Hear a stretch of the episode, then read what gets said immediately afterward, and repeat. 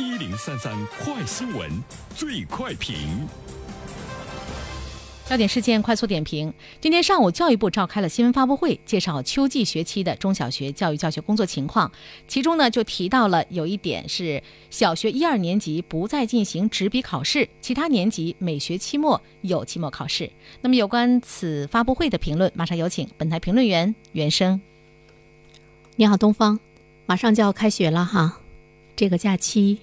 教育方面的改革呢，力度是特别的大，新的。学期开始之后，所有的孩子都会发现呢，不一样了。无论是他们的课堂内容、考核的机制、课外辅导的状态，都会发生特别大的变化。不知道是不是翻天覆地的变化，但是我们会看到会有很多新的气象的出现。我觉得这里面呢，应该存在着一个适应期，比如说老师、家长、学生，大家呢都是要进行一个调整和这个适应。所以我们看到呢，教育部召开新闻发布会呢，介绍了秋季学期中小学教育的教学的工作的情况，啊，特别是提到了要降低学生的考试压力，就是孩子们在新的一学期可能会感受到自己的学习压力没有以前那么重了哈，对各个年级都有了比较详细的布局。那么小学一二年级呢是不进行纸笔考试，就是不答卷子了。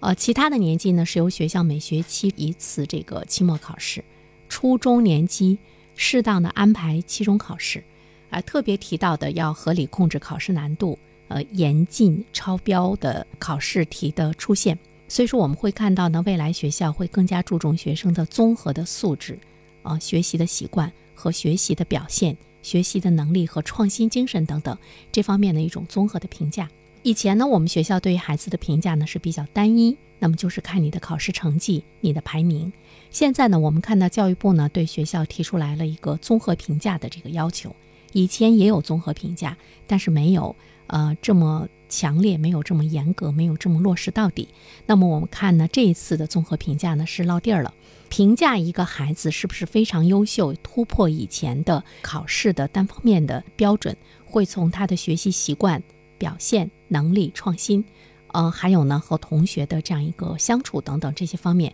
他要建立一个综合的评价体系。不过从我个人的角度上来讲，其实我是在想，我们的综合评价体系是不是已经建立起来了？就是我们提出来了，那么学校是不是来得及建立起来？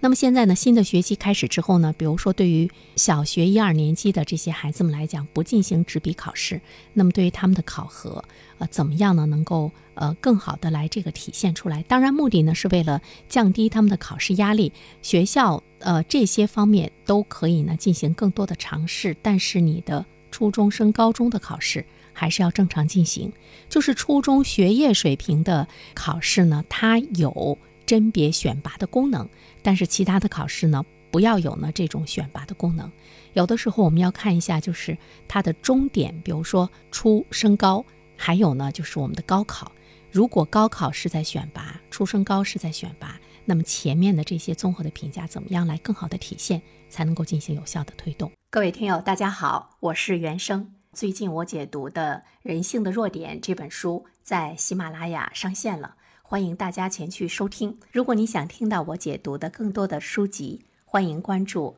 “原生读书”小程序。谢谢你。